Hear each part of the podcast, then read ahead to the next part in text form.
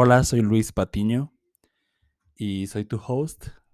También soy CEO, founder de Think Social. Y en esta oportunidad entrevisté a Pablo Lino y te voy a decir por qué lo entrevisté. Eh, si tú eres un agente de bienes raíces o estás en marketing y quieres aprender del mejor a cómo vender y a cómo hacer marketing para bienes raíces, esta es la entrevista para ti porque yo decidí entrevistar al mejor y al, ex, al que tiene más experiencia en este tema.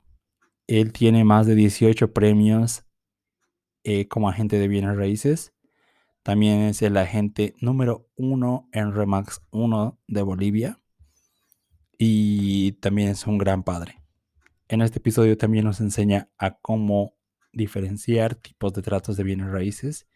Quédate hasta el final si quieres aprender y si es útil el valor que aportamos en este podcast, compártelo con alguien. También sígueme en mis redes sociales como Luis Patiño, casi en todas las redes sociales, YouTube, Facebook, excepto en Instagram.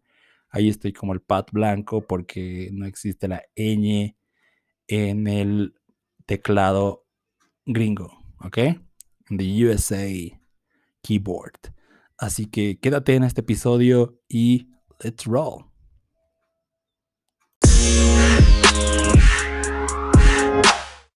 ¿Qué tal? Así que estoy con Pablo Lino de Remax 1 y él está en su oficina ahora y bueno, vamos a empezar con una pregunta y vamos a, dejar que eh, Pablo haga una introducción de, su experiencia y qué hace. Empiezo. Dale, Pablo. Sí, sí.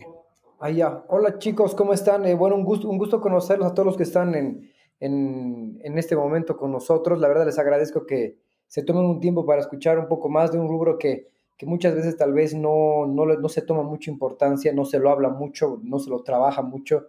Justamente hablábamos con, con Luis ahora el tema de que no hay muchos expertos en marketing digital en este rubro y creo que es un nicho de mercado muy, muy grande que nadie, nadie lo está atacando de manera agresiva, más todo en mi país.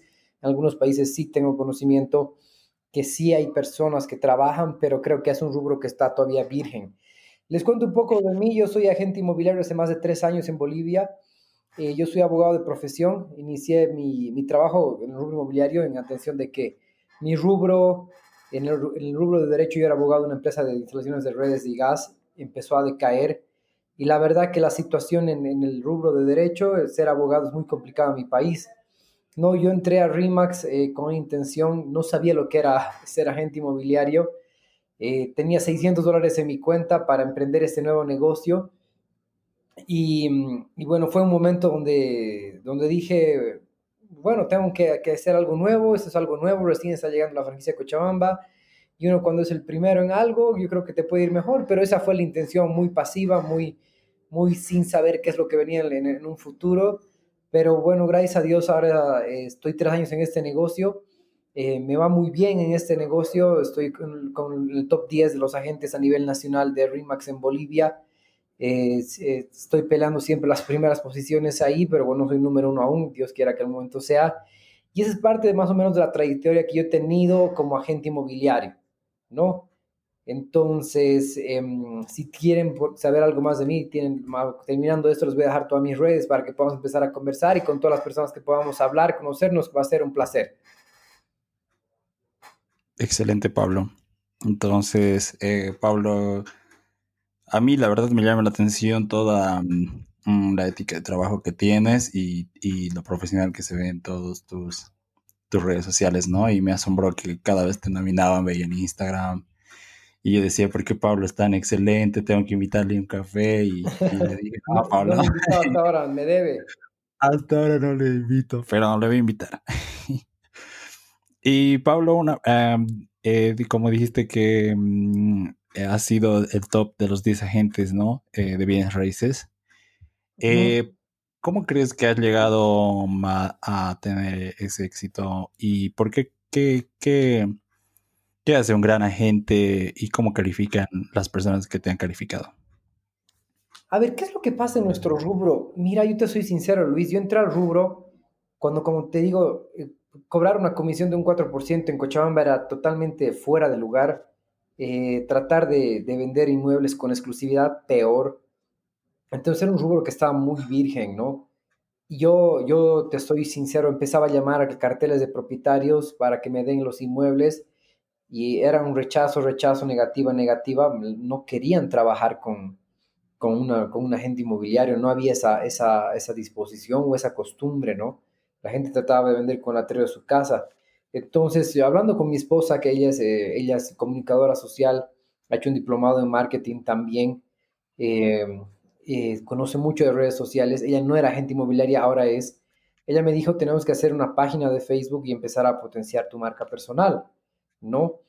¿Qué es lo que me ha ayudado a hacer el potenciar, el crear una página web, el crear una, identidad profesional, una, una, identidad personal, perdón, crear una, una marca personal? Me ha ayudado que justamente yo no tenga que buscar clientes, que los clientes me busquen a mí.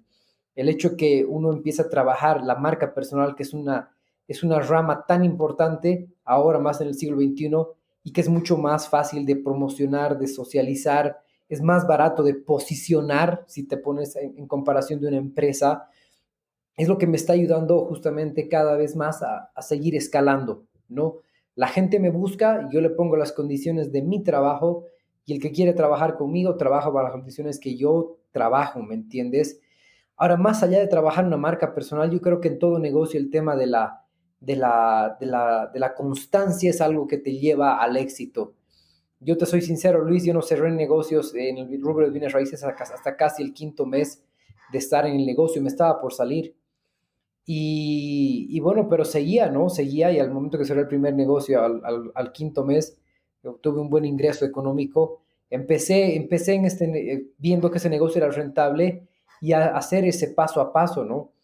Entonces, ¿qué es lo que pasa en nuestro rubro? Cada vez hay que innovar más, cada vez hay que ser nuevos y es lo que trato de siempre diferenciarme de la red de agentes, porque más allá de que tengo gente que son mi competencia de mi misma red, trato de diferenciarme. ¿Y es a, través de qué? A través del trabajo de marca personal, de generar contenido, de sacar blogs, de promocionar todo el rato inmuebles en redes sociales a través de mi página.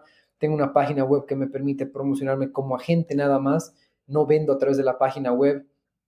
Y bueno, eh, tengo el Instagram, que es una gran herramienta que ahora me permite, a través de historias, inclusive hasta vez, vender inmuebles. He tenido una experiencia increíble hace dos semanas que a través de una historia de Instagram me vendió un lote de terreno que costaba 125 mil, lo vendí en 135 mil en dos días. O sea que son, son herramientas que si uno las sabe utilizar y explotar, a veces parece que no sirven, pero realmente hay una audiencia que está cautiva ahí en las redes sociales, viendo contenido no solo mío, de muchas personas y que nos permite poder generar nuevos negocios, ¿no? Si sabemos cómo trabajarlo. Increíble, Pablo. Bueno, sí, eh, a lo que dices de la marca personal es... Tú la trabajas muy bien, mejor que, la verdad, mejor que algunos que hacen marketing, mejor que cualquier agencia que te podría servir eh, y si no conocen a Pablo Lino, si tú no lo conoces, puedes googlearlo y te va a aparecer blogs de YouTube, eh, te va a aparecer todos sus posts, videos educativos, que hoy vi uno en el que educa en Facebook eh, sobre el retorno de inversión. Sí. Eh, increíble.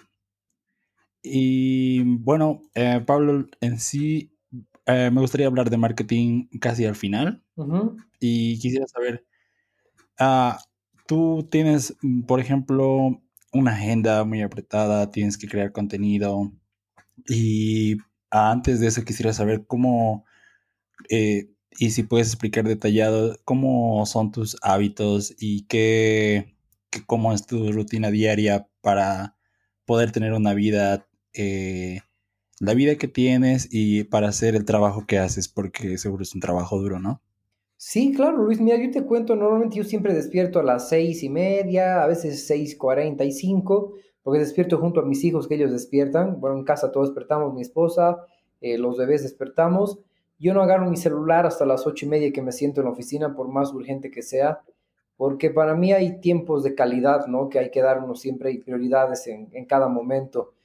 Entonces, bueno, eh, ducha con los hijos, vamos a desayunar yo salgo de la casa normalmente 8 y 20, 8 y media, a veces 8 de la mañana en función a lo que tengo que hacer. Me despierto a veces 6 para salir 8 de la mañana, eh, si tengo alguna actividad que hacer, pero yo empiezo mi trabajo a agarrar el celular cuando me siento en mi escritorio. No, el tiempo que estoy en familia es para los hijos en la mañana, desayunar con ellos, aunque llamen, yo no contesto. Eh, que creo que es algo importante ahora, la gente, en la medida que estamos más digitales, y si te ve en línea, en WhatsApp, o si te ve en línea, eh, eh, en WhatsApp, en todo caso que te ven o en Messenger, cree que tú tienes que estar disponible a este, ese momento, ¿me entiendes? Eh, no es así, o sea, yo considero que cada, cada, cada cliente, cada persona tiene su tiempo, su momento, y más aún la familia, que es algo para mí demasiado importante, le doy el tiempo necesario que ellos necesitan. Llego a la oficina, normalmente mi día está organizado 24 horas antes, es decir, visitas, sentarme en la computadora, en la computadora trabajo de oficina, todo lo que tengo que hacer está 24 horas antes o a veces 48 horas antes determinado en, en horario. Cada día es totalmente diferente, no hay un día que sea igual, es lo que me gusta este trabajo, que me permite hacer diferentes actividades en diferentes momentos. Normalmente un día, un día es una cantidad de unas 8 o 10 visitas a inmuebles por día. En ese lapso de tiempo, entre la mañana y la tarde, almorzamos con la familia entre 2, 12 y media hasta la 1 y media, que ese momento tampoco contesto mi celular, ¿no? Y vuelvo a la oficina a la 1 y media de una y media estoy hasta las seis y media o a veces hasta las cuatro porque me voy con mi hijo a, ver que él haga deporte. No, pero el día siempre está totalmente organizado. Yo no hago ninguna actividad, por más de que un cliente tenga dinero en efectivo, normalmente siempre tenemos que coordinarlo 24 horas antes. Porque si yo dejo de atender a otro cliente por un cliente que tiene dinero en efectivo, dejo de dar un buen servicio más allá a cualquier persona, ¿no? Entonces, para mí todos los clientes tienen un mismo rango, su mismo estatus, tienen un tiempo específico y de esa manera trato de manejarme lo más tranquilo posible. Algo que con lo que tengo que saber lidiar es con el tema del estrés y yo siempre trato de, de darle a cada persona y a cada momento su tiempo, ¿no? Nunca contesto llamadas cuando estoy en una visita, siempre devuelvo llamadas con un cliente. Y ese es un día normalmente de 8 horas, 9 horas de trabajo en el día, seis y media llegamos a casa eh, atendemos a los bebés, les damos el tiempo que ellos necesitan, no contestamos teléfonos, no hacemos nada, yo personalmente no lo, no lo hago, hasta las ocho y media que ellos ya duermen y de ahí empiezo a lo que es trabajo de escritorio. Muchas veces lo hago en la oficina, pero a veces el, salir y entrar no te permite concentrarte, entonces mi trabajo de escritorio comienza a las ocho y media de la noche hasta las once y media, doce, donde empiezo a crear el contenido escrito para los blogs de lo que voy a hablar cada semana donde empiezo a hacer el programa, hacemos, hago el programa de publicación y posteos para mi página de Facebook, el, presupuesto de marketing para la semana, si es que no lo he hecho eh, cada día, a veces modifico en función al tipo de inmueble que tengo que repromocionar por el tipo de precio y demás en, ese horario, y bueno, empiezo a publicar igual inmuebles en, en diferentes portales, ¿no? A veces en, eso, en ese momento también organizo el día siguiente, inclusive respondo a clientes o a, gente con la cual tengo que programar un, día al, día siguiente, por más de que no me respondan, siempre les digo, perdón la hora, no necesitas responderme, pero mañana confirmado esto, nos vemos a tal hora, ¿no? O sea, programo todo. Y tengo un asistente en la oficina que me ayuda también a organizar la agenda. Normalmente ella me programa la agenda cuando yo no coordino con clientes y ella me dice a qué hora nos tenemos que ver, ¿no? Con cualquier otro cliente. Ese normalmente es un día de lunes a viernes. Los sábados son totalmente variados. ¿Por qué? Porque hacemos mucho más visitas, no hago trabajo de escritorio y bueno, el domingo igual a veces tenemos visitas y el trabajo de escritorio el domingo no lo hago simplemente de coordinar la agenda para el día lunes. No es normalmente una rutina de lo que, de lo que pasa cada día, pero cada día siempre es nuevo, ¿no? Increíble, mm, Pablo. Entonces, mm, bueno, em, a lo que veo, tu día es mm, agendado un día antes, así que tienes como que esa, esa cultura de manejar tu tiempo para ser más productivo, ¿no? Sí, que creo que es la única forma, hermano, o sea, porque si no, uno no, no maneja su tiempo, terminas el día cargado, dejas de atender clientes, dejas de hacer actividades, dejas de atender a tu familia y si no organizas tu, tu, tu agenda de esa manera, en este, en cualquier otro negocio, no hay forma de seguir adelante, ¿no? Tienes razón. Y Pablo, eh, eh, al responder estas preguntas, escuché que eh, tu familia es prioridad para ti porque desde la mañana les das un tiempo al almuerzo e incluso desde las cuatro, ¿no? Vas con tu, con tu hijo, ¿cómo se llama? Santiago. Santiago. Sí, sí. Y ¿cómo, em, ¿cómo logras tener un, un, bueno, unas buenas relaciones?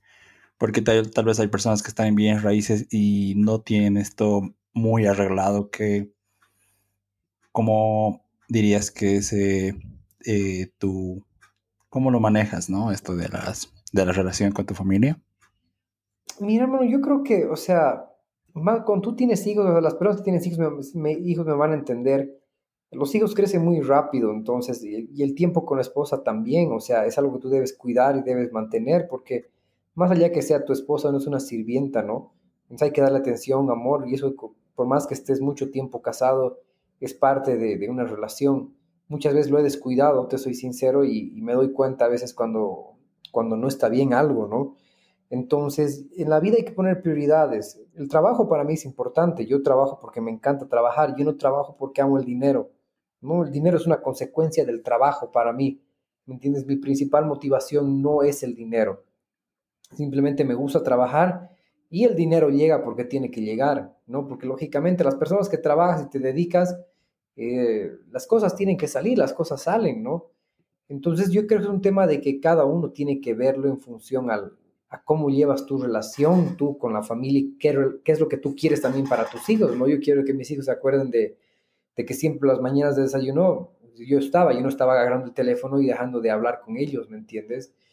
Entonces son cosas que si tú no las marcas cuando ellos son niños, cuando sean grandes y tú quieres recuperar ese tiempo, que muchas veces he escuchado de gente que quiere recuperar el tiempo que no lo ha usado con sus hijos cuando eran pequeños, pasan los años y, y ya no los puedes recuperar ¿no? Y eso, ni la cantidad de plata que tengas, te lo va a entregar.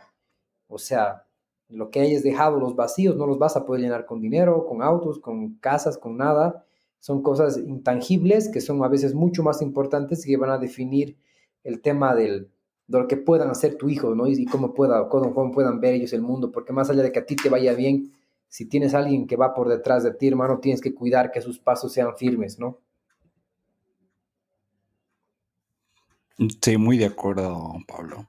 Eh, me gusta que eh, más allá del dinero y que eres un, un agente top 10, eh, siempre tienes la ética de, de apoyar a tu familia y siempre apoyar a otros, ¿no? Incluso a mí cuando alguna vez te pedí un consejo, me lo diste, no me cobraste ni nada, me lo diste siempre y, estoy muy agradecido. No, yo creo, yo creo que, bueno, el, conocimiento debe compartirse de manera gratuita, ¿no? Las personas que a veces, o sea, tienen un poco más de conocimiento, el cual, el que tú tengas, si lo sabes compartir, la vida da vueltas, hermano, y no porque el otro te devuelva en la misma forma, sino simplemente porque es así, ¿no? Yo creo que la vida es, algo, es, un, es un ciclo que da vueltas y, y, si puedes hacerlo y no tienes que cobrarlo, no lo hagas, pero cuando tienes que cobrar, también tienes que saber cobrar y cobrar bien, ¿no? saber valorar el que tú das o lo que tú haces, saber cobrarlo y tampoco hacer las cosas gratis, ¿no? Eso sí. Sí, es bueno dar y también, bueno, al menos yo, mm, como trabajo con gringos, mm, valoro mi tiempo de otra forma, ¿no? Porque eh, hago más dinero y aquí me podrían pagar menos, entonces valoro el tiempo más que podría invertir en otras cosas. Claro. Tú, Pablo, me, en lo que se refiere a, activos o a recursos, ¿qué es lo que tú valoras más, Pablo? ¿Recursos para promoción? Recursos como el tiempo, dinero, energía ah, o recursos. Sí, esos podrían ser porque son los recursos que tenemos, ¿no? Como seres humanos. Yo creo que el más, el valorable es el tiempo, hermano. Si tú sabes cuidar el tiempo que tú tienes, eh, y sabes administrarlo, eh, el dinero viene después de eso, ¿no? Porque si tú no eres ordenado, no vas a poder generar dinero, ¿no? Entonces, si tú tienes una buena agenda y sabes administrar tu tiempo, eh, todo lo que viene por debajo eh, es consecuencia de esa buena administración. Viene dinero, no hay un desgaste de energía innecesario, porque vas a gastar la energía que sea necesaria para lo que tengas que hacer y la actividad que tengas que desarrollar. ¿no? Entonces no tienes un desgaste y un exceso de energía, un exceso de estrés, un exceso de fatiga, porque todo tu día está organizado. Entonces, si tú sabes administrar el tiempo, creo que es de los recursos más valiosos para poder para poder eh, crecer, ¿no? Y para poder, eh, a los que son emprendedores, eh, para poder crecer en, el rubro en el que estén, para poder seguir adelante, para poder cumplir metas. Eso sí, el tiempo es. El tiempo es muy valioso, la verdad. Uh, al momento de tomar una decisión, la verdad, yo prefiero decir no. Depende del retorno de inversión, ¿no? Es decir, si el retorno es grande, digo sí, si no, no, pues no. Correcto. y bueno, Pablo, igual quería preguntarte sobre mmm, si algún emprendedor está escuchando esto y bueno, tal vez ya, ya ha comprado su dominio de website o tal vez ya, ya está a, a punto de empezar y tiene miedo de, de vender o de hablar con clientes. Eh, ¿Qué cliente, qué, qué consejo le darías tú, Pablo? Si quieren promocionarse un, en un, a través de website. No, si es que, digamos, eh, por ejemplo, es un emprendedor digital o es un emprendedor eh, eh, tal vez no digital. Uh -huh pero ya tiene todas las herramientas, se ha comido todos los libros o todos los cursos online y en YouTube que pueden existir, pero no tiene miedo a, hacer. ¿Qué, qué, le, ¿Qué, consejo le dirías a esa persona que tiene miedo? Mira, es normal que tengamos miedos en, el rubro que estemos, o sea, o hacer algo nuevo o, o, emprender algo nuevo, eso es normal, es parte de la esencia de cada, de, de cada, de cada persona, ¿no? Entonces, los miedos creo que son un impulso para, para permitirnos fracasar, porque el fracaso es, es, muy bueno. Si tú no fracasas en la vida, no vas a poder generar eh, éxito en, el rubro que tú te dediques. Entonces, ¿qué es lo que pasa cuando tú estás empezando algo nuevo? Siempre vas a poner los peros y lo único que se va a poner los prejuicios para, para que, para si algo va a ir bien o no va a ir bien, es, es simplemente solo tú, ¿no? no es nadie más. Entonces, aquellos que están interesados en emprender, en hacer algo nuevo, tienen que dejar los miedos atrás. El miedo no, no acompaña a un emprendedor. Al principio sí, es parte, como les de esencia, pero más adelante no. Si tú tienes miedo, no vas a poder generar nada. O sea, anda a buscar un trabajo de, donde trabajes ocho horas y te, te un sueldo y tu aguinaldo ahora en Navidad cuando llegue, ¿no? O sea, es, es, parte de lo normal dejar de tener esos miedos, de dejar de, de, tener esos miedos, de buscar nuevas cosas, de probar, de fallar y de seguir probando. O sea, yo soy partidario de que hay que probar, probar, probar, fallar, probar, probar, probar, fallar y, y, seguir adelante. Mira, te soy sincero, en mi rubro, si yo no hubiera probado y fallado y, y ser objeto de crítica, porque siempre vamos a ser con nuestra familia, nuestros círculos cercanos, nuestros amigos, nuestra esposa, no nos va a ir bien en nada ¿no? Entonces a veces es fácil decirlo, pero cuando tú estás en los zapatos de la persona que tiene miedo, es bien complejo. Pero la verdad, o sea, es que tienen que dejar de lado los miedos. Si no, no vas a poder tener, no, no, no, no se pongan solo en mi, ejemplo, que tal vez soy un piojo al lado de muchas personas que han crecido, que son grandes empresarios, que han empezado de la nada y simplemente arriesgando. Eh, el que no arriesga, no tiene resultados, no va a haber resultados y vas a seguir en el mismo lugar donde tú estás. Así que simplemente es hacerlo, dejar de pensar lo que diga la gente, porque siempre nos, es a veces nuestra limitante en las cosas que hacemos y, no tener problemas en, las críticas, ¿no? Saber, ah, y si no sabes cómo vas a hacer, si tienes problemas en criticar, busca ayuda. O sea, estamos en un mundo digital donde hay personas que te pueden ayudar, amigos, familia, mamá, un psicólogo, un, coach, una persona que te pueda ayudar, que a veces si no tienes tú las condiciones para poder soportar esas cosas, va a haber personas que están capacitadas que te van a poder hacer perder esos miedos, ¿no? Y seguir adelante. Eso sí, muy, muy, muy real lo que dices sobre lo que, sobre el, eh, que si tienes miedo es una señal de que tienes que hacerlo, ¿no? Sí, sí. Y la verdad, creo que mmm, más del miedo que, que, tener de que la gente les va a criticar es el miedo que de que ellos mismos, bueno, al final uh, somos lo que está en nuestra cabeza, ¿no? Porque tampoco podemos leer lo que dice la gente, entonces. Y eh, siempre mantenerse aprendiendo, ¿no? Porque si alguna vez tú tal vez le diste un feedback a algún agente y ya la forma de lo que él lo toma tal vez le diste un feedback muy duro, eso ya es, es buena señal para seguir aprendiendo, ¿no? Correcto. Y yo, yo digo que también sería bueno eso, tomar las críticas y no enfadarse, porque las críticas, hay, hay un proverbio chino que dice que, bueno, al menos que dice que cuando a los chinos les, dices que en qué están fallando, te agradecen porque es una oportunidad para mejorar. Correcto. Y uno tiene que saber recibir eso, ¿no? Más aún cuando estás emprendiendo. A veces la gente no sabe cómo decirlo, pero tiene que saber cómo tragar, o sea, comer eso, digerirlo, procesarlo, y lo que es bueno, retenerlo, y lo que no, desecharlo, ¿no? Es así. Y Pablo, en lo que se refiere a críticas y en, el ámbito de bienes raíces, ¿cuál es eh, alguna crítica dura que te han dado, pero que te ha hecho avanzar 10 pasos más?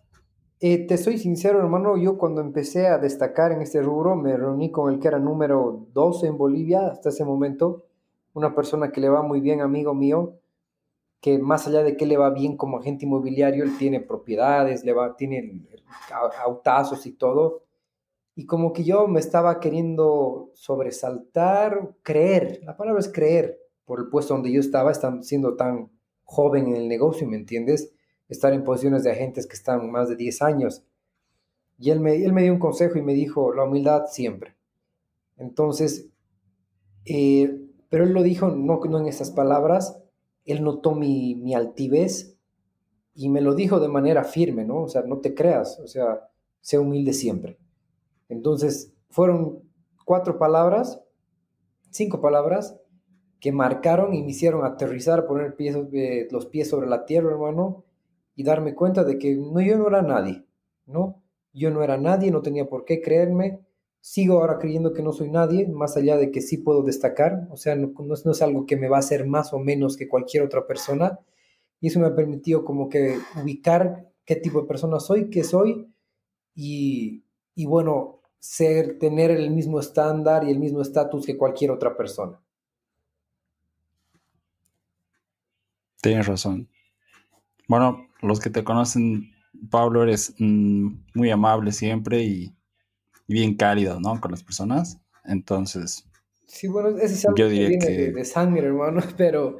Y me ayuda, ¿no? O sea, creo que es parte de, de ser, de ser, de ser, ¿no? Un buen profesional tiene que estar compuesto más allá de, de conocimiento, yo creo que es de la esencia de lo que te hacen, ¿no? De lo que has sido, que es lo único que perdura en el tiempo, porque las cosas materiales pasan, pero lo que, lo que, lo que tú eres y la esencia de lo que tú eres es lo único que permanece y lo que tal vez en algún momento la gente se va a acordar y el legado que tú dejas, ¿no? Muy cierto. Y bueno, vamos al tema de bienes raíces, Pablo, ya que tú eres un experto. Eh, y quisiera empezar con esta pregunta, es que, mm, ¿qué, hubieras querido que te enseñen hace tres años cuando recién estabas empezando en, este tema de bienes raíces y que te hubiera ahorrado mucho tiempo? ¿Qué hubiera querido que me enseñen, hermano? Yo hubiera querido que me enseñen este negocio hace más de 10 años. más que hace tres, hermano. Es que es un negocio muy rentable, es un negocio que tiene muchas cosas que a mí me gustan, ¿no? Yo estuve en diferentes tipos de negocio, más allá de mi carrera, me gustaba importar autos, eh, tenía una importadora, importaba todo tipo de productos, pero me hubiera gustado conocer este negocio hace tres años, porque ¿qué es lo que pasa con este negocio? Eh, o sea, tú aprendes las cosas si, le, tienes, le dedicas tiempo rápido, ¿no? Porque no es algo... Eh, lo que, lo que, ah, ahora sí me, que pongo a pensar, bueno, ¿qué me hubiera gustado que me enseñe hace tres años? era cómo cerrar propiedades de, caras de un millón, cómo tratar con ese tipo de clientes. Se me cayó a mis, casi a, mis cumplir mis ocho años, un, cierre de una venta de una propiedad de un millón doscientos mil dólares por la falta de conocimiento en cómo tratar ese tipo de gestiones, ¿me entiendes? Que solo lo generas con la experiencia, nada más. Y tal vez yo hubiera consultado a alguna persona que sabía cómo, cómo tratar ese tipo de situaciones, se podía haber cerrado la transacción no es algo que me pesa, no, o sea, es algo que te, a la pregunta que tú me dices que hubiera gustado, sí, cómo lidiar con ese tipo de clientes. Hace tres años, o sea, tal vez un poco menos, ¿no? Dos años y, unos ocho meses, me hubiera ayudado mucho en el tema de, de poder cerrar ese tipo de transacciones. Wow, no sabía eso de un millón. 200 mil, ¿no? Sí, y que se me volvió a caer este febrero. Todavía no fue por falta de gestión y de conocimiento, fue por la pandemia. y mm, vamos a ir más granular en esto, Pablo, así más específico.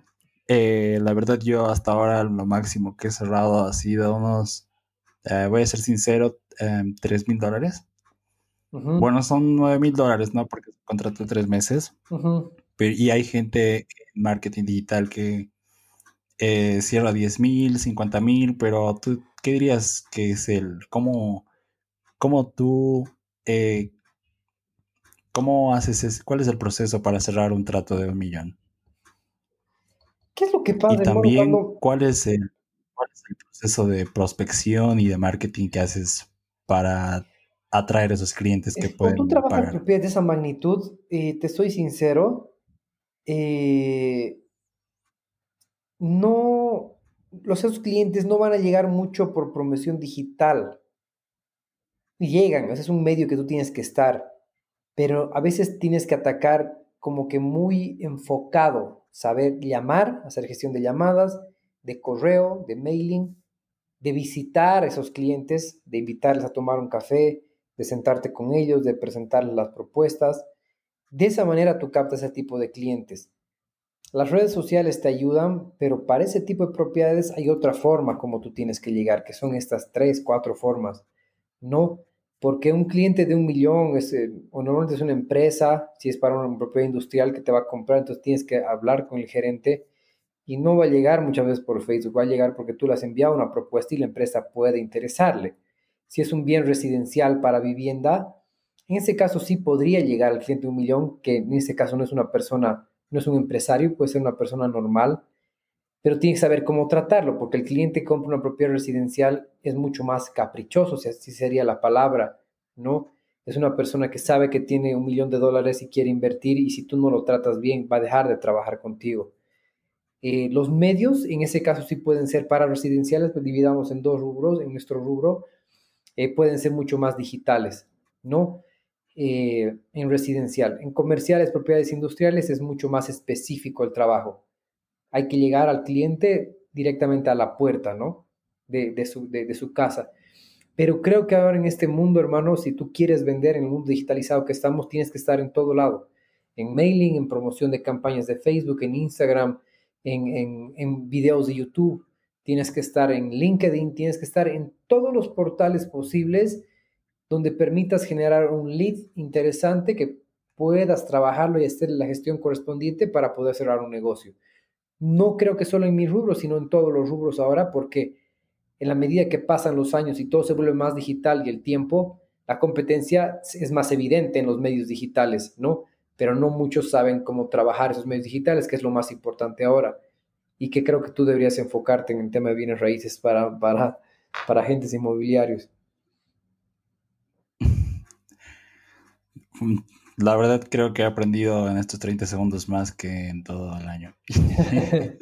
no, muy, interesante, Pablo. Entonces lo que quiero decir es que eh, para propiedades residenciales es más eh, un marketing pagado, es decir, o un marketing inbound, que es decir, que tú creas el contenido y atraes. Y para los comerciales es, eh, tú vas hacia el cliente porque tienes que crear, eh, tú calificarlo primero y recién cerrarlo, ¿no?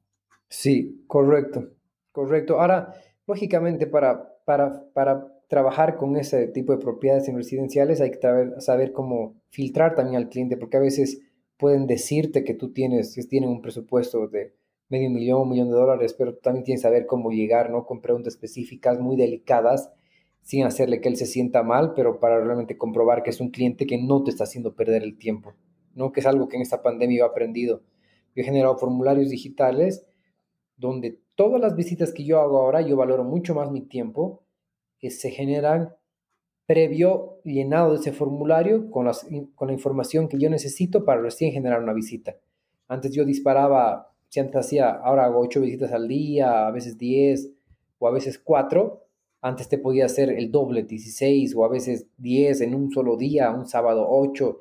Iba a visitar inmuebles con el que quería ver el inmueble, pero De llegó un momento no tenía un presupuesto de compra definido, no sabía de qué forma iba a comprar y simplemente iba por pasar el tiempo, ¿no? Entonces ahora yo administro mejor mi tiempo y hago que a ese cliente realmente que es un, lead potencial lo tengo que trabajar mejor si realmente tiene un presupuesto de compra. ¿Y para qué? Para que podamos cerrar un negocio, ¿no? Y es, y es más efectivo ahora. Yo me reúno con clientes que realmente tienen un presupuesto, está filtrado y puedo cerrar negocios más rápido. Increíble. ¿Y eso, Pablo, lo estás haciendo con Facebook uh, Generation o, usas tu website para que dejen sus datos? Te cuento que los formularios están en el website. Yo les mando los enlaces de ahí. Eh, pero los clientes, veamos, llegan a veces a WhatsApp o llegan a veces a Facebook y de ahí yo los direcciono, ¿no? Al formulario. Reviso el formulario, ya sea un cliente que quiere visitar o ya sea un cliente que se le envía opciones si el cliente como que pasa, es un, cliente potencial, sí se le hace el, seguimiento. Si es un cliente que nos va a hacer perder el tiempo, no lo hago yo. Inclusive ahora ya no lo hago yo, antes lo hacía yo personalmente, ahora lo hace el asistente, ¿no? Ella revisa los formularios, me dice, este cliente tiene presupuesto de compra, tiene tal cosa, sí, entonces perfecto, envía las opciones de lo que él necesita. Y hacemos un trabajo mucho más detallado, si se podría así decir, para no perder, hacerle perder el tiempo, ni al cliente ni nosotros, ¿no? Increíble, Pablo. Mm, veo que sí tienes el, cuidas mucho tu tiempo, ¿no? Porque al final ah, es, estás invirtiendo tiempo para tener resultados. Correcto, correcto. Y, un día, hermano, de ocho horas, o sea, para hacer visitas no te alcanza. Entonces, imagínate si me pongo a hacer visitas con gente que está yendo de curiosa porque tiene tiempo nada más. Yo no la trabajo y no es porque no quiero trabajar, o sea, le digo, o sea, te explico para que no crean que yo soy como que el racista, solo trabajo con gente que tiene plata en efectivo o crédito aprobado. No, hay un cliente que, que, no tiene el presupuesto y no sabe, le digo, ¿sabes qué? Vamos al banco, te sugiero a este oficial de crédito para que te haga una preaprobación primero. Entonces la oficial de crédito se comunica con él y me dice, Pablo, este cliente no tiene. O sea, gana muy poco y lamentablemente no podemos darle crédito o gana un buen monto y sí es objeto de crédito. ¿no? Entonces, es también parte de ayudar al cliente y se les explica, se le cuenta que nos hemos comunicado con el oficial, nos ha dicho de que usted no tiene el presupuesto para comprar un inmueble de 100 mil, digamos, pero sí podemos comprar un inmueble de 60 mil. Entonces, ¿le interesa que le mande opciones? No, directamente no se le manda. Si te dice sí, entonces perfecto, en función a 60 mil puedo comprar, entonces en función a 60 mil le, hacemos llegar las opciones para que él pueda adquirir una propiedad de ese precio, ¿no? Increíble, Pablo. Esto, la verdad, esta información yo creo que ah, va a ser muy buena para cualquier agente inmobiliario o para cualquier marketero que tal vez te haga un pitch y te quiera vender servicios de marketing. Antes va a tener que pensar, ¿no? En hacer un buen marketing. Sí. Porque seguro que te llega un pitch, ¿no? Cada día de gente que quiere hacer, que ayudarte en marketing. Claro, o sea, las agencias tradicionales me mandan propuestas, hermano, pero las agencias tradicionales, ¿qué hacen? O sea, te, te, hacen tus artes Inclusive, te soy sincero, Luis, yo hago los artes, yo diseño los artes en Photoshop. No, yo hago todo el movimiento de esa marca porque yo pongo la información que necesito y las palabras que necesito para vender. Entonces, en las publicaciones. Las agencias digitales, ¿qué te ofrecen? Servicio de hacer unos artes, te dicen necesito un presupuesto de 100 dólares y te disparan una promoción, una foto, un video al aire, ¿no? O sea, ¡pum! El, el balazo de 10 dólares de promoción va al aire y no sabes ni a quién llegas ni cómo llegas. Entonces, Ahorita creo que hay que ser, como que te digo, especialista en este rubro. Si las personas que manejan afuera son especialistas en este rubro, ganan mucha plata porque te generan leads potenciales con los cuales tú generas negocios. Entonces, si tu agencia digital te genera un, un lead interesante que tú lo tienes ya trabajado, pues un lead potencial que ha llegado en función al interés que tu video necesitaba y todo, ¿por qué no le pagarías un buen monto, no? Si te está generando leads que tú puedes cerrar negocios. Muy buena. Bueno, Pablo. Y de, tus ingresos mensuales, ¿cuánto tú lo, lo, cuánto es para marketing de todo eso? Normalmente el 15% de todos mis ingresos están destinados sí o sí a marketing y a mi presupuesto de inversión. Como en este negocio, como en todos, creo que si tú no inviertes, no vendes. ¿no? Y yo invierto mucho los inmuebles que tengo, por eso genero resultados, por eso vendo, gracias a Dios, porque mis publicaciones y mi promoción están en todo lado. ¿no? Digitalmente, en la calle, en portales web, están en todo lado. Entonces, de esa manera atraemos a los clientes potenciales, ¿no? Para que, puedan invertir. No te digo que vendo todo Cochabamba, pero O sea, puedo captar clientes y, realmente en los tiempos de contrato que tengo vender los inmuebles, ¿no? Eso sí, Paula. Esto la verdad es conocimiento gratuito ya. es muy bueno, Pablo. La verdad nunca había escuchado todo, toda esta tu experiencia y, creo que es eh, son al menos unos dos mil dólares de conocimiento que, estás dando aquí. Claro que es parte de, tres años de trabajo, ¿no? Tres años de, conocer el mercado, de conocer el rubro digital y conocer cómo se mueve el rubro digital, nuestro negocio, digamos, que es muy específico. Eso sí. Y Pablo, en lo que se refiere a invertir, y la verdad yo, a mí me encanta invertir en conocimiento porque es lo que siempre me ha dado más retorno he invertido en cursos eh, de email marketing, en cursos de ventas y en libros, ¿no? ¿Tú qué, inversión en educación crees que te ha dado un buen retorno o tal vez algún libro que, que pueda sugerir a alguien? Un, libro que ¿Cuál dirías demasiado a cambiar mi forma de pensar, Los secretos de la mente millonaria. Es un libro que lo puede encontrar digital, donde realmente te cambia eh, la forma de pensar, la forma de hacer negocios, la forma de cómo crear patrimonio, de cómo hacer buenas inversiones, ¿no? Entonces, es de Harv, eh, lo pueden encontrar en Google, descargarlo o comprarlo inclusive. Em, es un libro que me ha ayudado mucho. Para mi rubro compro mucho contenido, cursos digitales de Carlos Muñoz, que se ha vuelto un especialista en nuestro rubro.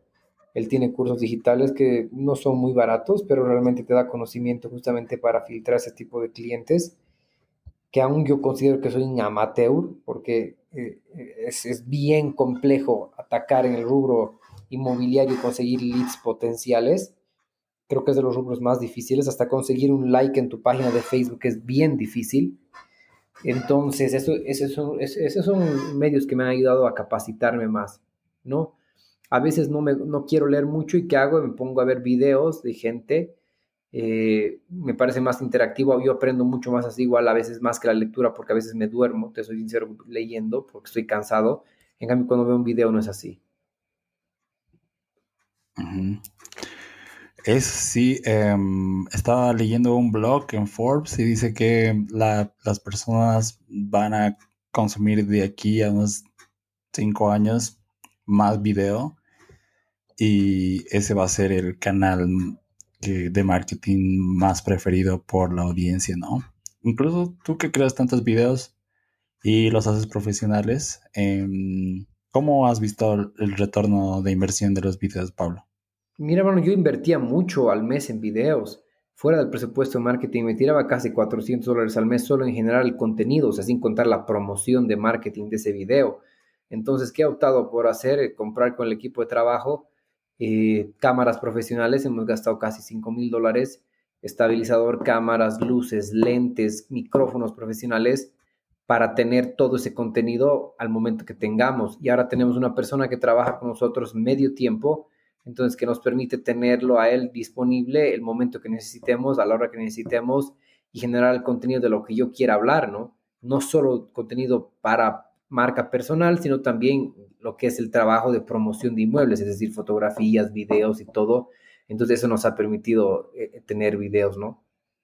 Tener esa persona ahí y el equipo ya in-house, ¿no? No dependemos de nadie, no dependo de nadie. Wow, esos son casi, bueno, en cámaras tal vez es unos 30 mil dólares, ¿no? Que has invertido. No, no, no, no, no compré tampoco profesionales de cine, ¿no? Hemos gastado casi 5 mil dólares, hermano, entre cámaras y lentes y esas cosas. ¿Y dirías que has invertido porque has visto un buen retorno? Eh, claro, totalmente. Este, este, este, primer mes que hemos ya cumplido con esta persona, si antes gastaba 100, he gastado 30 y he hecho el doble de videos y de trabajo digital. Así ha ido más o menos la inversión. Y tenemos la intención de con el equipo de trabajo con el que yo trabajo proyectos de generar un estudio audiovisual solo enfocado en bienes raíces, ¿no? Solo enfocado en bienes raíces. Pero ahorita por falta de mm, tiempo y, hay que tener presupuesto y dedicarle tiempo al negocio, bueno, no lo hemos hecho. Es, muy buena idea. Yo creo que sería rentable. Sí. Y Pablo, bueno, la verdad, yo soy un fan, recién este mes soy un fan de los datos mm, me gusta ver datos y ver qué está rindiéndome mejores resultados. Por ejemplo, en prospección a mí me estaba dando increíbles resultados LinkedIn y automatización de LinkedIn porque envío 120 mensajes automatizados y de ahí me llegan 5 leads y al menos cierro dos de esas. Entonces, eh, bueno, me gusta ver los datos, ¿no? Y LinkedIn está yendo bien. ¿A ti qué, qué datos, bueno, qué, qué canal has visto que te está dando buenas leads? Pucha, mano, es que en mi rubro, aunque no creas, como te digo, tienes que estar en todo lado. O sea, sin, ahorita el que mejor leads me está dando es Facebook, el marketplace de Facebook, aunque no creas que yo impulso publicaciones con dinero también ahí. La gente anda muy prendida en el Facebook, entonces eh, me está generando buenos resultados el marketplace ahorita. Pero hay veces que el marketplace no genera y tengo que utilizar portales inmobiliarios. Hay veces que los portales no generan y tienes que utilizar videos de YouTube. Entonces, en este rubro ahorita tienes que estar en todo lado. En todo, todo lado para que puedas captar esos leads, ¿no? Eso sí. La verdad yo creo que cuando estás en todos lados, creas familiaridad, ¿no? Se, cuando ven tu cara y, luego te ven en la calle y dicen, ah, pero lo conozco, así.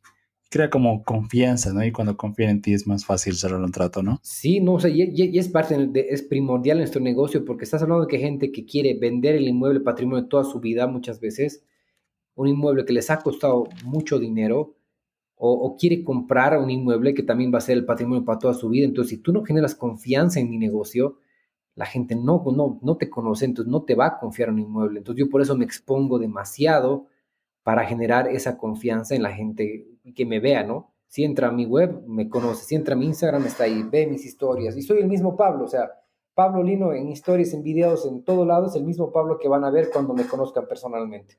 ¿no? O sea, trato de mostrarme lo más transparente posible siempre para que, para que la gente sienta esa, esa conexión, ¿no? Desde el momento cuando ya me conocen. Eso sí, Pablo. Yo veo tus carteles y digo, tengo que invertir así como Pablo. y bueno, Pablo, eh, y quisiera igual que expliques eh, qué es bienes raíces y qué no es para las personas que confunden con algunos, eh, tal vez han visto muchos videos de YouTube o películas y lo confunden, ¿no? Entonces, quisiera que expliques con tu experiencia qué es y qué no es. A ver, o sea, es simple, simplemente para las personas que, que, ya hablan de bienes raíces, creo que muchas ya, ya, ya conocen, ¿no? Entonces, o sea, son bienes inmuebles, o sea, si vamos a la definición muy técnica, que pueden ser un terreno, un edificio, una propiedad en preventa que a veces no existe, que puede ser una oficina, eso es bienes raíces. La gente que no sé si que, que no sepa qué, es bienes raíces, no sé con qué podrían confundir. Bueno, hay gente que puede confundir con qué. Es un activo, o sea, los bienes raíces son activos patrimoniales que son, o sea, son parte de ti y que te acompaña en el tiempo que tú estás en vida y lógicamente cuando mueres se generan esa herencia, se, se apertura la herencia para que tus herederos puedan gozar de esos bienes, ¿no? Ahora, ¿qué no es? No sé. ¿Con qué podrían confundir? tal vez podrían confundirlo con, bueno, tal vez lo confunden con bueno, no, la verdad, yo creo que las personas que están en bienes raíces saben muy bien de lo que es un activo, un pasivo. Sí. Y sí, porque si no, no, estarían en ese, o no estarían conscientes de, sus finanzas, tal vez. Correcto, ¿no? Y, considero que las bienes raíces es, es, una excelente inversión, ¿no? tener bienes raíces siempre va a ser una buena inversión en el momento que tú lo compres o a futuro, siempre va a ser una buena inversión. Y Pablo, hoy en el video que estaba viendo en Facebook, ahí, bueno, enseñaste a cómo hacer dinero por bienes raíces. diste un ejemplo de que puedes invertir, el banco te presta y te paga, ¿no? Con el, con el mismo, con la misma renta pagas y tienes incluso una ganancia pasiva, ¿no? Ajá. Em, hay otras, em, unos shortcuts o algunos, algunos atajos de bienes raíces que, que tú sepas para algún inversionista? Mira, hermano, o sea, en este negocio sí o sí tienes que invertir dinero, ¿no? Entonces, a veces hay gente que compra sin dinero también, te soy sincero, hay gente que compra sin dinero. ¿Y cómo lo hace cuando genera inversiones o con poco dinero comprando, comprando inmuebles que no existen, ¿no? que en el tiempo se van a revalorizar o que están en, muy buen precio, ¿no? Pero en, en, bienes raíces no hay como que un, secreto muy, muy, muy, eh, muy secreto que yo te pueda decir para acortar esos pasos, no hacer un shortcut, digamos, para llegar a tener más dinero. En la medida que tú hagas más inversión en bienes raíces, más patrimonio creas, más activos creas lógicamente eres objeto de crédito en todo lado, tienes acceso a muchos lugares más, siempre vas a tener mejores facilidades para poder hacer cualquier cosa, ¿no? Pero algún secreto que pueda dar un shortcut, no, creo que no, es, es muy estándar el tema de hacer negocios con bienes raíces en nuestro país y a nivel internacional. Increíble. Te digo porque vi que hay unos cursos eh, online que se llama Flipping Houses, que vas, eh, bueno, la compras con cierto monto, la vendes a otro y, haces una ganancia, ¿no? Claro, eso es un, eh, pero o sea, ese es un negocio totalmente de bienes raíces, ¿no? O sea, aquí se hace y en otras partes se hace.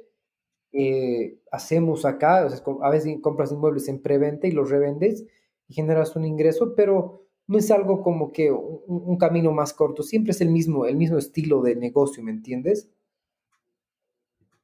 Es sí.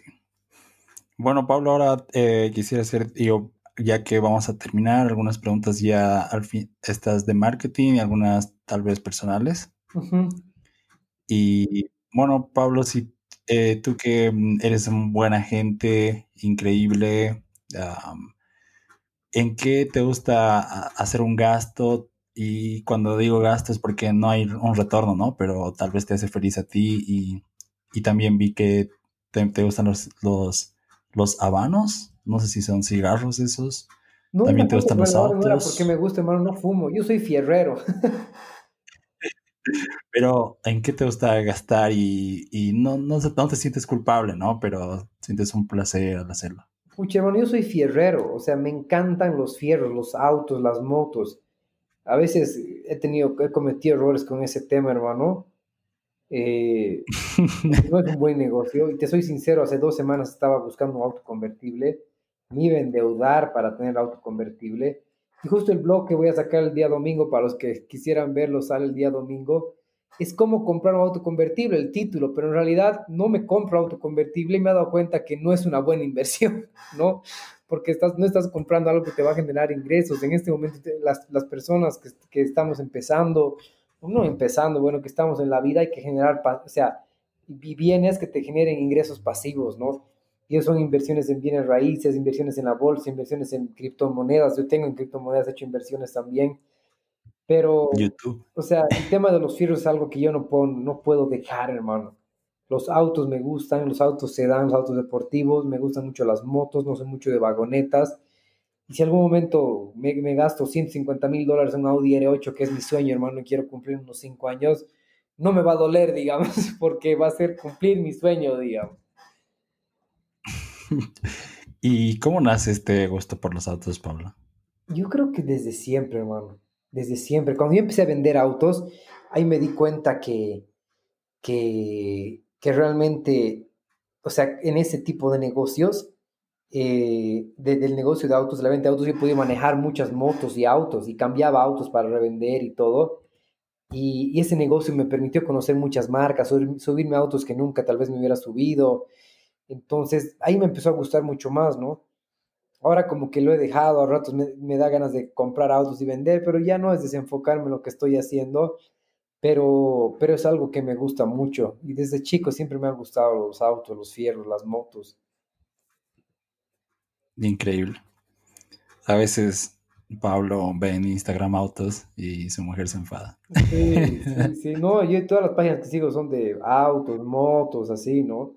Recién estuve la anterior semana contigo en Santa Cruz, me fui a ver convertibles, o sea, sin plata, me fui a ver y a sentarme en el auto. Van a ver el blog del día domingo. lo que estaba queriendo hacer, cometer una barbaridad, endeudarme por un auto. Ya, ya saqué, pues, esas ya me las saqué, hermano, un rato voy a tener, pero no va a ser con deuda, ¿no? Eso sí, viejo. Tus, tus, tus inversiones la van a pagar. Sí, sí. no va a salir de tu cartera. Sí, sí, no tiene que salir de, de, deuda, hermano, de un crédito bancario, no te cobren interés y todo, no. Y o sea, más bien he podido dar cuenta de eso y espero que el blog que sale el día domingo les pueda servir. Increíble. Y Pablo, en lo que, en lo que es eh, marca personal eh, y, y, y, los premios que tú has ganado, ¿dirías que tiene una relación en lo que creas contenido y, y los premios que te han dado? Totalmente, hermano. Totalmente. Como te digo, esa es mi, mi, ventana para poder yo eh, generar más negocios, que la gente con, confíe en mí. Eh, me ayuda, no te digo que es el 100%, porque vender un inmueble lleva mucho más que hacer marca personal. ¿no? La marca personal es el primer paso para que la gente confíe en ti, ya sea para comprar o vender. Y después viene la gestión, que es, es tener paciencia, entender al cliente, saber lo que quiere, eh, pucha, hacer realmente un trabajo de gestión, ¿no? Porque no, no, no es fácil vender inmuebles como pareciera.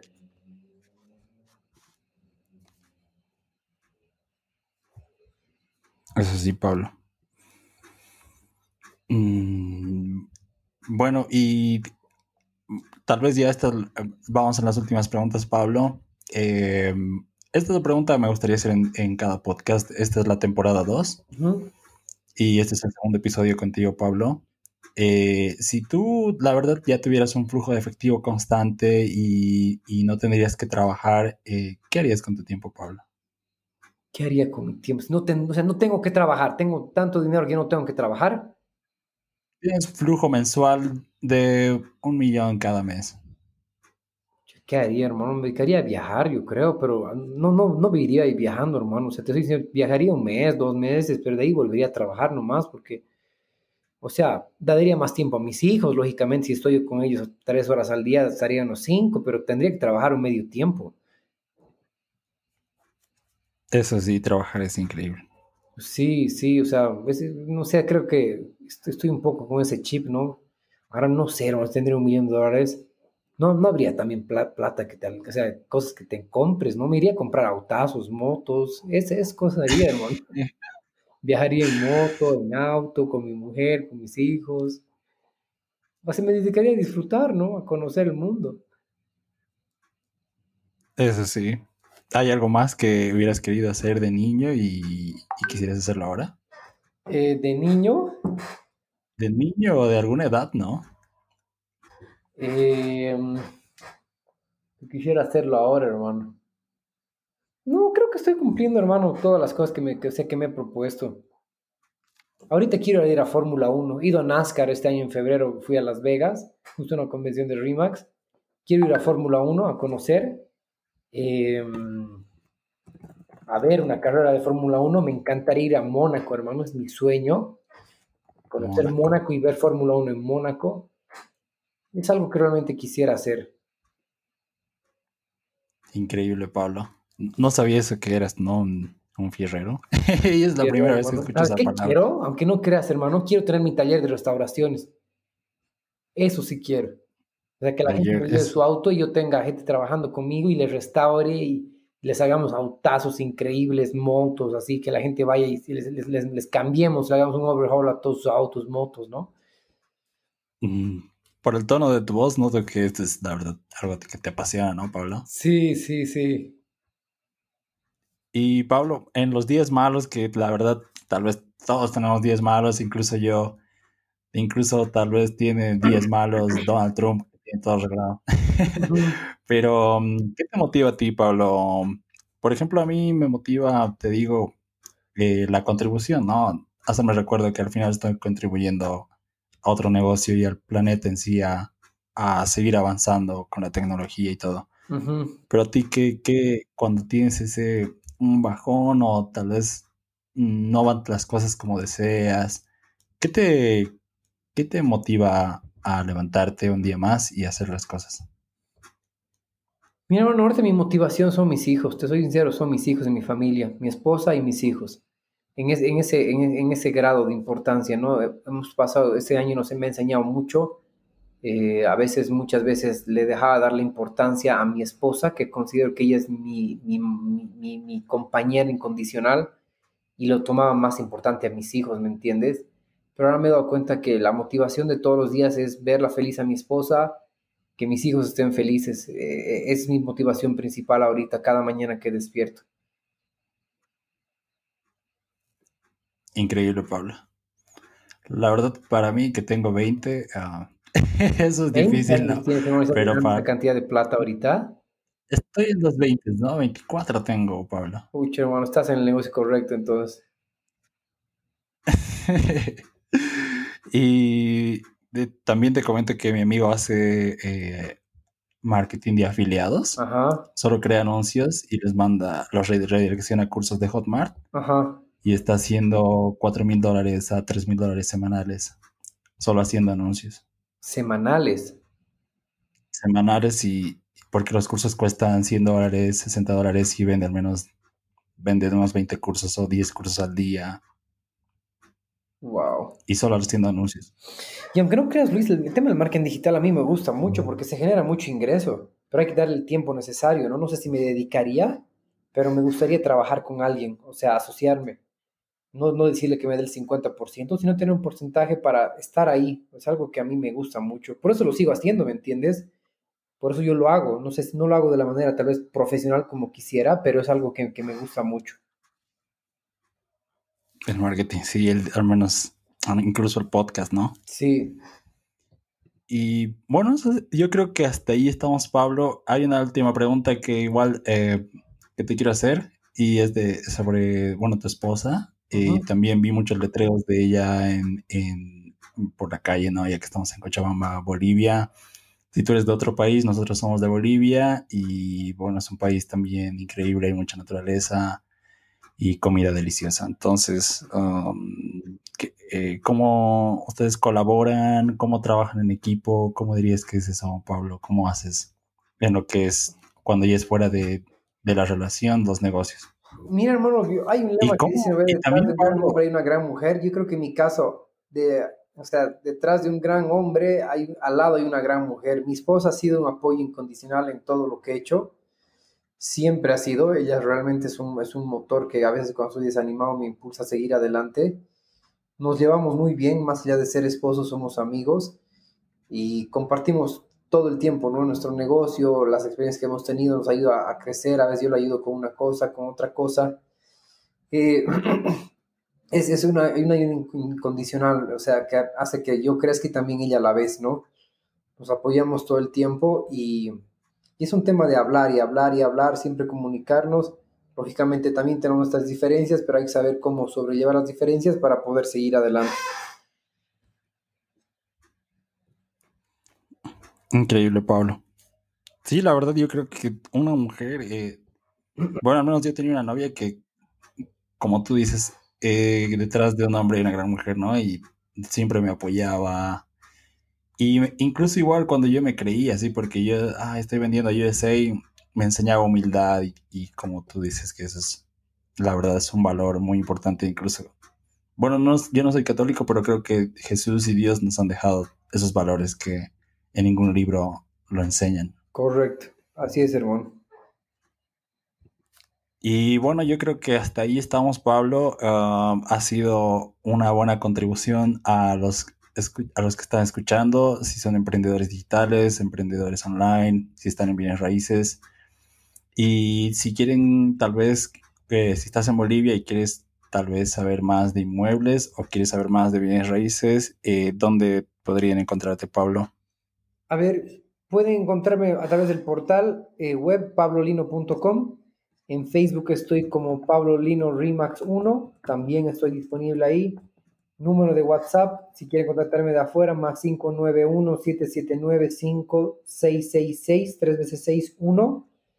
Em, otro medio para contactarme, el portal de LinkedIn, que también estoy disponible ahí, estoy como Pablo Lino. Eh, el canal de YouTube también, simplemente Pablo Lino, eh, otro portal que siempre estoy revisando constantemente.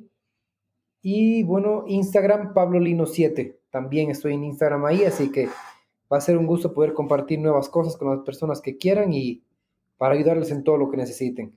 Sí, correo pablo, pablo.lino.j.gmail.com. Increíble, Pablo. La verdad sí estás en todo lado, viejo. Sí. Y sí, Si vienen a Cochabamba, igual lo van a ver ahí en la calle. en el número. Meta, Pablo, gracias por tu tiempo, em, por tu conocimiento y por, por, todo lo que has aportado hoy día. Muchas gracias, Pablo, y estamos por otro podcast. Sí, a ustedes chicos, de verdad, gracias por el tiempo. Si hemos llegado hasta aquí, me imagino que algo les ha podido servir de lo, que, de lo poco que sé. Nos falta mucho a todos por aprender. Y saludos, que tengan una buena noche.